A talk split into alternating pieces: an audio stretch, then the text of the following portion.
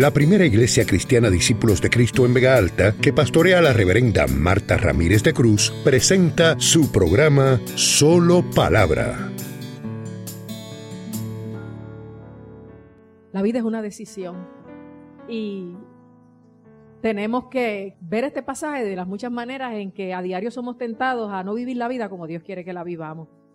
Y dice ahí en Lucas 4, en el nombre del Padre, del Hijo y del Espíritu Santo, que Jesús, lleno del Espíritu Santo, volvió del Jordán y fue llevado por el Espíritu al desierto por 40 días.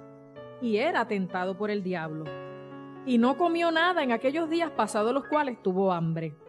Entonces el diablo le dijo, si eres hijo de Dios, di a esta piedra que se convierta en pan. Jesús respondiendo le dijo, escrito está, no solo de pan vivir el hombre, sino de toda palabra de Dios. Y le llevó el diablo a un alto monte y le mostró en un momento todos los reinos de la tierra. Y le dijo el diablo, a ti te daré toda esta potestad y la gloria de ellos, porque a mí me ha sido entregada y a quien quiero la doy. Si tú, postrado, me adorares, todos serán tuyos. Respondiendo Jesús le dijo, vete de mí, Satanás, porque escrito está, al Señor tu Dios adorarás y a Él solo servirás. Y le llevó a Jerusalén y le puso sobre el pináculo del templo y le dijo, si eres hijo de Dios, échate de aquí abajo, porque escrito está, a sus ángeles mandará acerca de ti que te guarden, y en las manos te sostendrán para que no tropieces con tu pie en piedra. Respondiendo Jesús le dijo, dicho está, no tentarás al Señor tu Dios. Y cuando el diablo hubo acabado toda tentación, se apartó de él por un tiempo. Señor, añada bendición a esta palabra en nuestros corazones. Piense que este pasaje se da dentro de un contexto en el que Lucas específicamente lo coloca al inicio del ministerio de Jesús. Si nosotros nos remontamos al capítulo anterior, vemos la predicación del Juan el Bautista y vemos el bautismo de Jesús, algo que se da de forma pública y aún de forma eh, tremenda y especial, porque vemos que Jesús cuando todo el pueblo se bautizaba, también él se bautizó. Que aquellos que hemos estado enseñando del significado del bautismo, que significa morir a la vida vieja y renacer una vida nueva, eh, eh, morir al pecado para resucitar a una vida nueva comprometida con el Señor, pensaríamos que Jesús no tenía necesidad de bautizarse. Y en ese análisis es cierto. Sin embargo, Jesús vino a tomar nuestro lugar, el lugar del ser humano, en todo menos en el pecado. Y por esa causa Jesús se identificó con el pecador en todo y entró por todo el proceso de vida que tenía que entrar una persona para poder llegar al reino de los cielos. Y lo primero que Jesús tuvo que hacer fue bautizarse, porque después de haber creído para salvación, ese era el requisito, dar ese testimonio público de que uno había decidido seguir y servir al Señor. Y Jesús, como vino a identificarse con los pecadores, no alteró los procesos, Él se sometió. A veces nosotros tenemos siempre nuestro argumento para no hacer las cosas como tienen que hacerse. Y sin embargo Jesús, que pudo haber tenido todos los argumentos, como vino a identificarse con el pecador y a tomar su lugar hasta la cruz y hasta la muerte, decidió someterse a todo proceso en obediencia al Padre. Qué bueno, ¿verdad? Cuando nosotros tenemos como mayor tesoro y, y valoración el obedecer a Dios, el someternos a lo que Dios quiere y dejar que entonces Dios se encargue de honrarnos y de que las cosas lleven el curso como deben llevarlo. Y Jesús, sin necesidad, entre comillas, solo para identificarse con nosotros los pecadores, se sometió al bautismo, con la bendición y, la gracia tan especial de que el Señor desde los cielos dio como una manifestación de su aprobación cuando dice que saliendo él del agua, el Espíritu Santo descendió de forma corporal sobre él como paloma y se oyó la voz de Dios Padre que dijo, este es mi hijo amado en el cual tengo complacencia. Y es la primera vez que se ve eh, eh, de forma unánime la Trinidad manifestándose. Dios el Padre hablando, Jesús siendo bautizado y el Espíritu Santo viniendo sobre él. Pero vemos que cuando se da ese inicio del ministerio de Jesús de forma pública, que vemos ese entusiasmo de que la gente empezó a ver eh, este Mesías, porque ya Juan había dicho, este es el Cordero de Dios que quita el pecado del mundo, este es el que yo decía que detrás de mí venía uno que era mayor que yo, cuya correa del calzado yo no era digno de desatar, y todos los ojos estaban empezando a apuntar hacia Jesús. Y algunos discípulos dejaron a Juan y se fueron tras Jesús, y, y la gente argumentó, y Juan dijo, no, es necesario que él crezca y que yo mengüe, porque para esto fue que yo vine, para que todos le siguieran a él. Yo no vine por causa mía. Como yo, yo como pastora no estoy aquí por causa mía, yo estoy aquí por causa de Jesús, para que los ojos de todos se pongan en Él, no en mí. Y Juan tenía eso claro. Y cuando finalmente Juan bautiza a Jesús, la gente estaba como en expectación, fue un momento de entusiasmo.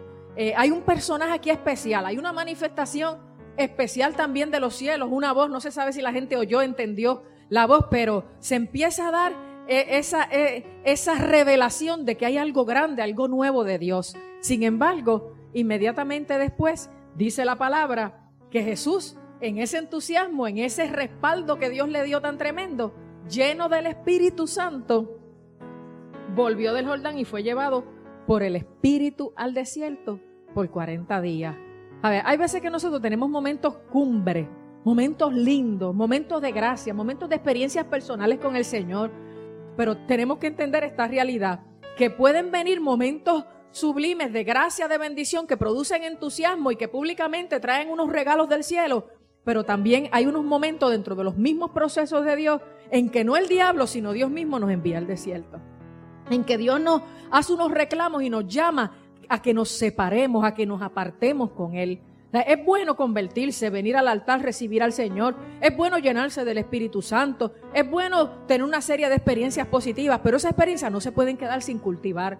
Después que en público aquí nos gozamos con una clase o con un sermón que puedan escuchar ahora, unas alabanzas, después en privado se tienen que dar unas realidades de un cultivo en la intimidad de tu experiencia y de tu relación con el Dios vivo. O sea, tú no puedes depender de lo que la maestra, de lo que la pastora, de lo que el anciano, de lo que el, adorador te ministra, que es bueno, sublime y glorioso. Tú tienes que tener tu propia experiencia, tu propia intimidad, porque nadie pare hijos gozándose mirando el matrimonio de otro. La gente pare hijos cuando ellos mismos se casan, cuando ellos mismos entran en intimidad.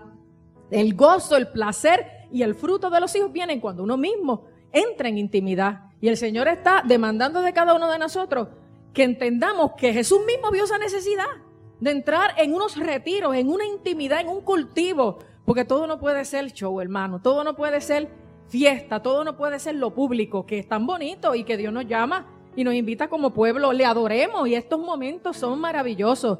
Pero lo que va a decidir la calidad de cristiano que tú seas y las victorias que tú obtengas son esos momentos de retiro.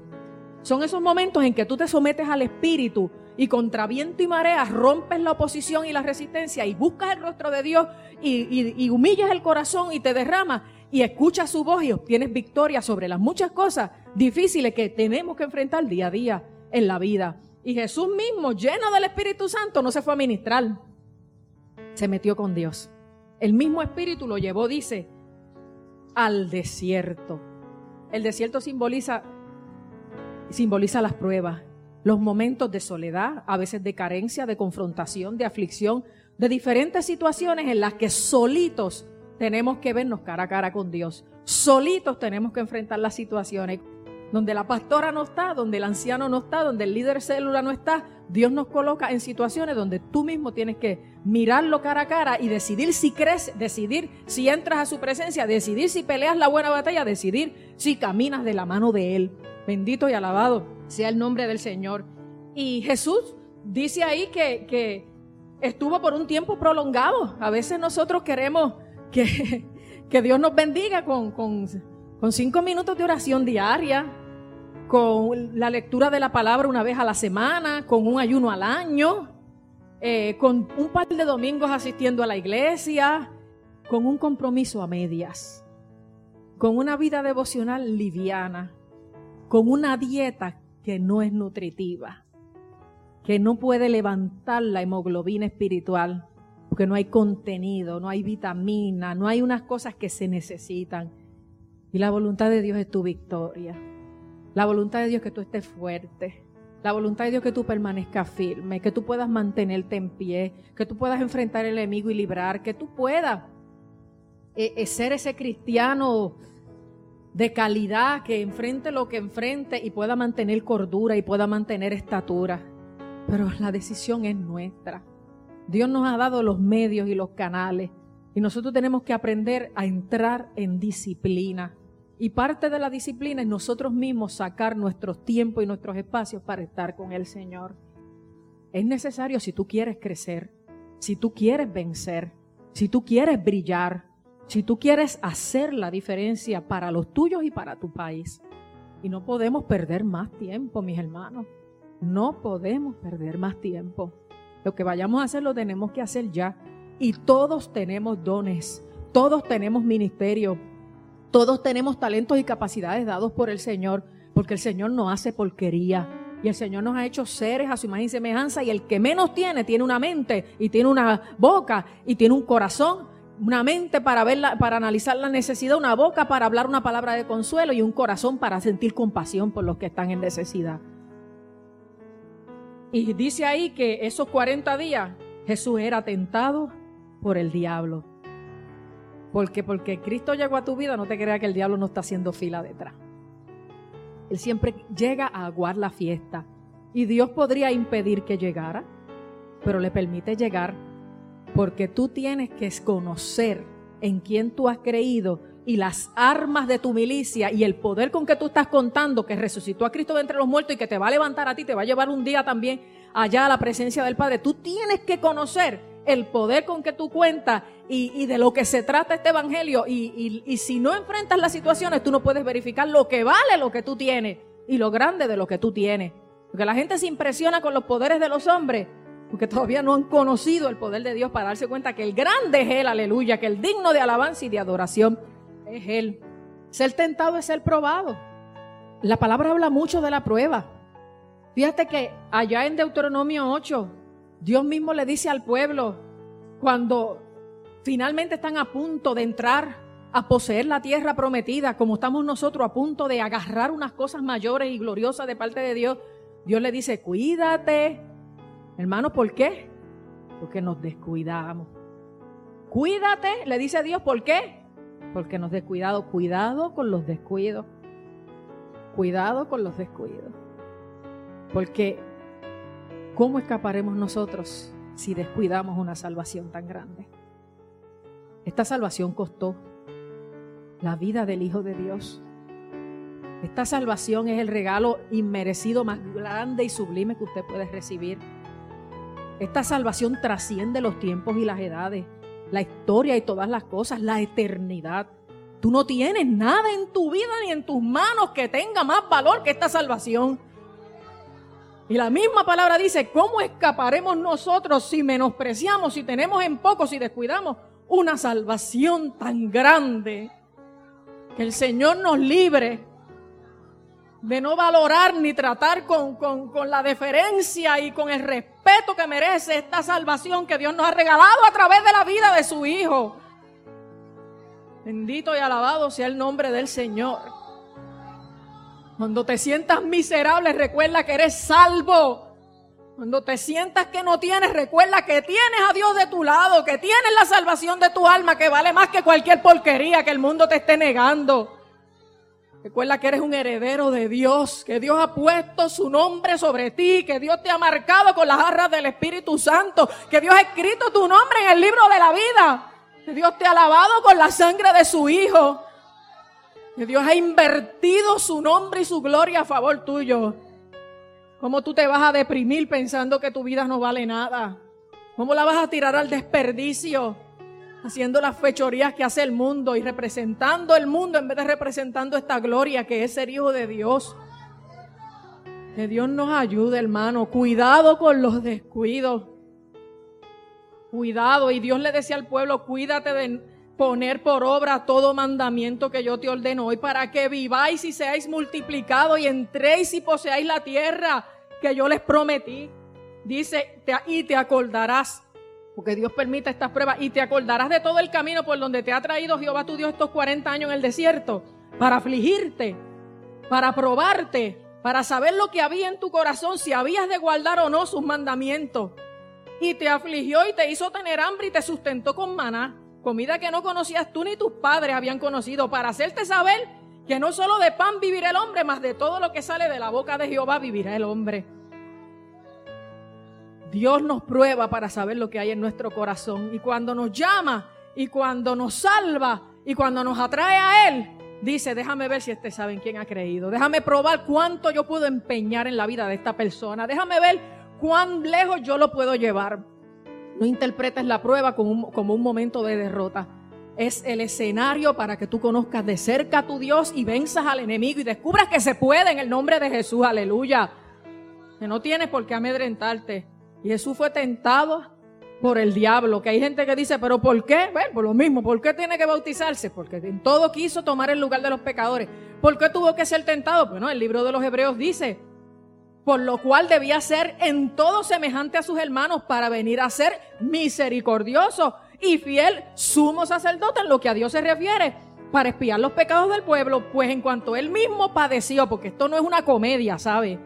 Esto no es un viaje a Disney World cuando uno está en tentación y en prueba. Pero por cuanto él mismo padeció siendo tentado, es poderoso para socorrer a los que son tentados. Aleluya. Por eso tú tienes que entender que la guerra es del Señor, que tú tienes que ponerlo a él de frente, como nos decía la clase hoy. No ha salido Jehová delante de ti.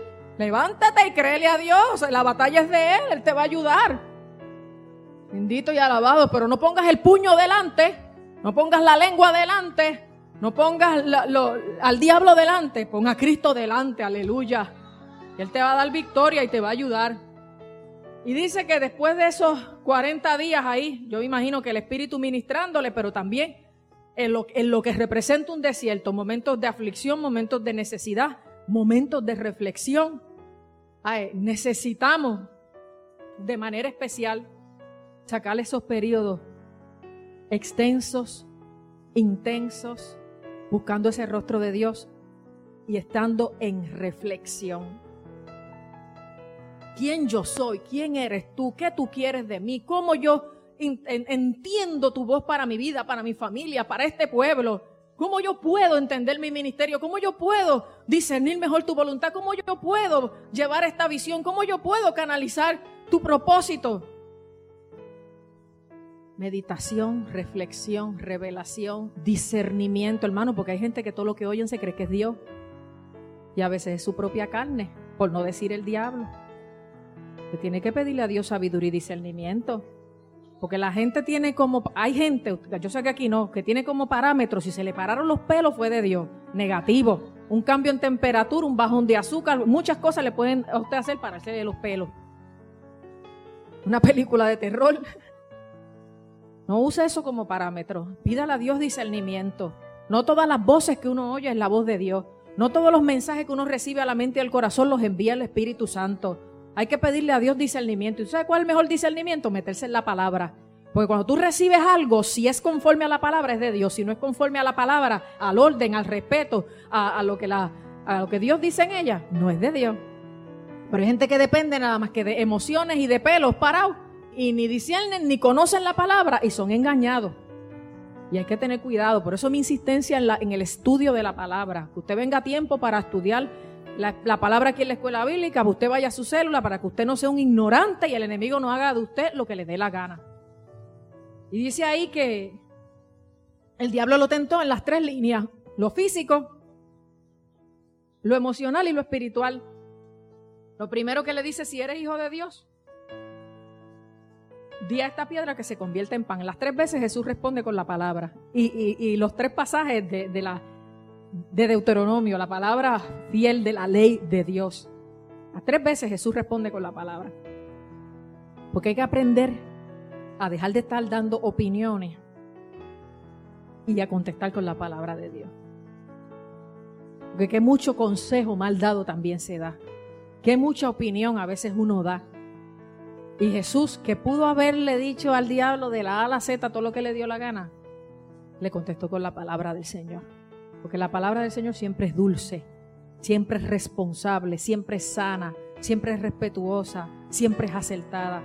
Vamos a llenar nuestra boca de la palabra de Dios. Vamos a hablar menos cosas y más Biblia, más palabra de Dios, para llevar consuelo, para llevar esperanza, para llevar bendición, para llevar consejo sabio al que lo necesita. Y Jesús las tres veces, ante las tres tentaciones, cuando le atacó lo físico, lo emocional lo espiritual, porque por todas partes te van a atacar, por todos lados vas a ser probado, vas a ser tanteado. Y Dios se lo permite al diablo, porque Dios quiere saber lo que hay en tu corazón. Que Él no lo sabe, que Él lo sabe. ¿Sabe qué pasa? Él quiere que lo sepas tú. Usted no se ha descubierto por momentos medio orgullosito, que le han pasado cosas y usted han salido algo de usted y digo, Dios mío, soné como, como orgullosa. O a veces uno eh, eh, critica unas cosas y de momento uno reacciona de una manera y, oye, soné igual de áspera y agresiva que, que los que yo critico.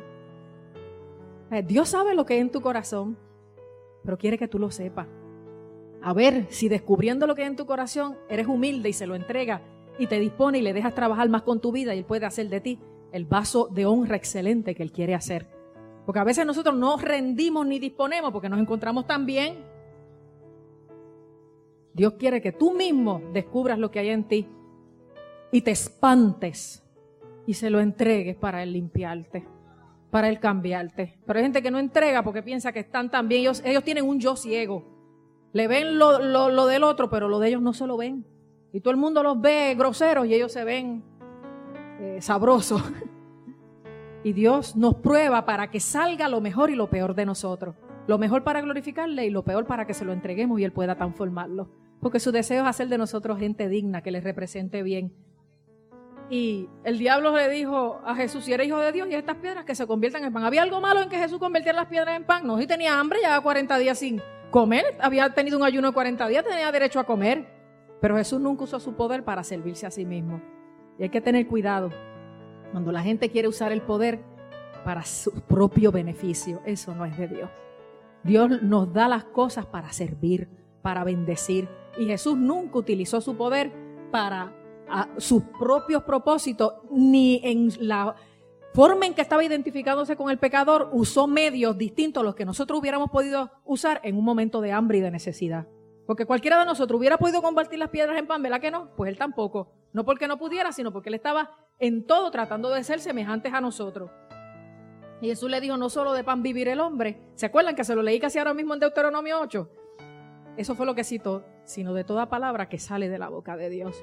Lo que te está diciendo Dios es, tú sí puedes aguantar Tú sí puedes resistir a obedecer a tu carne, a obedecer lo que quiere tu mente, a obedecer lo que quiere tu estómago, a obedecer lo que quiere tu corazón, a obedecer lo que quieren tus genitales, a obedecer lo que quiere tu coraje. Tú sí puedes resistir. Porque tú puedes llenarte de la palabra de Dios y eso convertirse en fuerzas espirituales para tú vencer cuando la carne se te quiere trepar y cuando te quiere llevar cautivo al pecado y te quiere arrastrar como si tú no fueras un cristiano. No solo de pan vivir el hombre, no es no dependemos de lo que el pan material puede generar como fuerza física en nuestro ser para que la carne esté fuerte y nutrida. Tenemos que depender.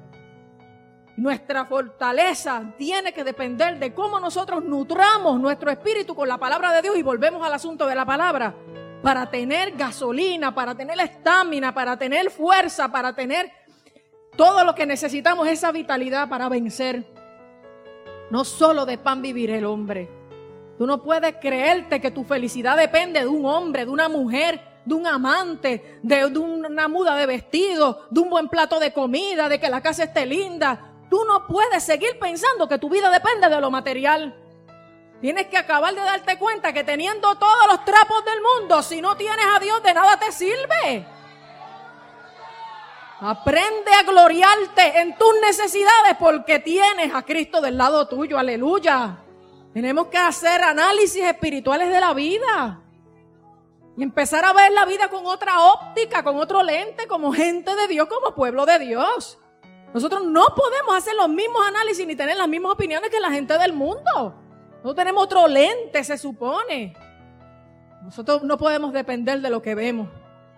No podemos seguirnos creyendo que las cosas van a estar de una manera o de otra a base de gente, a base de realidades materiales, es a base de la fidelidad de un Dios que es bueno y o nos ayuda o nos lleva con Él, pero no nos va a permitir ser destruidos juntamente con el impío porque Él lo ha dicho. Pero hay gente que no es feliz si no tiene una pareja al lado, o si no tiene el estómago alto, o si no puede dormir ocho horas o un montón de otras cosas. Asegúrate de que tu porción sea Jehová, aleluya. No podemos seguir viviendo en la carne, hermano. Y le llevó el diablo un alto monte y le mostró en un momento todos los reinos de la tierra. Y le dijo, a ti te daré toda esta potestad y la gloria de ellos, porque a mí me ha sido entregada y a quien quiero la doy. Si tú postrado me adorares, todo será tuyo. Yo no creo, y la mayoría de los exegetas tampoco, que el diablo pudo encontrar un monte tan alto desde el cual se, se pudieran ver todos los reinos de la tierra. Esto tiene que haber sido una visión que el diablo le dio a Jesús. Porque un, alto monte y le mostró en un momento todos los reinos de la tierra. ¿Usted está de acuerdo conmigo, verdad? No hay forma de que allí en Jerusalén o en ninguna parte del mundo haya un alto monte desde el cual se vean todos los reinos de la tierra. Quiere decir que el diablo le dio una visión a Jesús. Cuidado también con los sueños y las visiones. Porque Dios se revela en sueños y en visiones. Pero el diablo también. Todo lo que Dios hace, el diablo lo imita y lo imita también, que es lo más parecido a un billete verdadero, un billete falso, y hace falta un experto para identificarlo.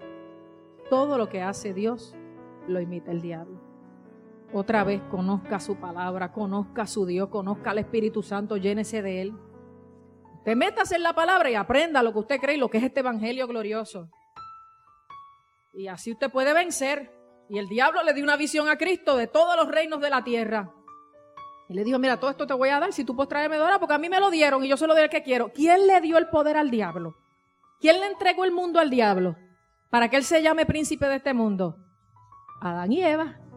Cuando Adán y Eva tuvieron que decidir entre obedecer a Dios y al diablo, ¿a quién obedecieron? Al diablo. En vez de creer la verdad de Dios en el Edén, creyeron la mentira del diablo. En vez de someterse a Dios, se sometieron al diablo. Sí, porque el que no se someta a Dios, aunque no quiera, termina sometido al diablo. Para más palabra, nuestro culto comienza todos los domingos a las 9.15 de la mañana en nuestro templo ubicado en la carretera número 2, kilómetro 29.7 en Vega Alta. Para detalles e información adicional, conéctate a www.vegaaltaparacristo.com. Te esperamos. Dios te bendiga.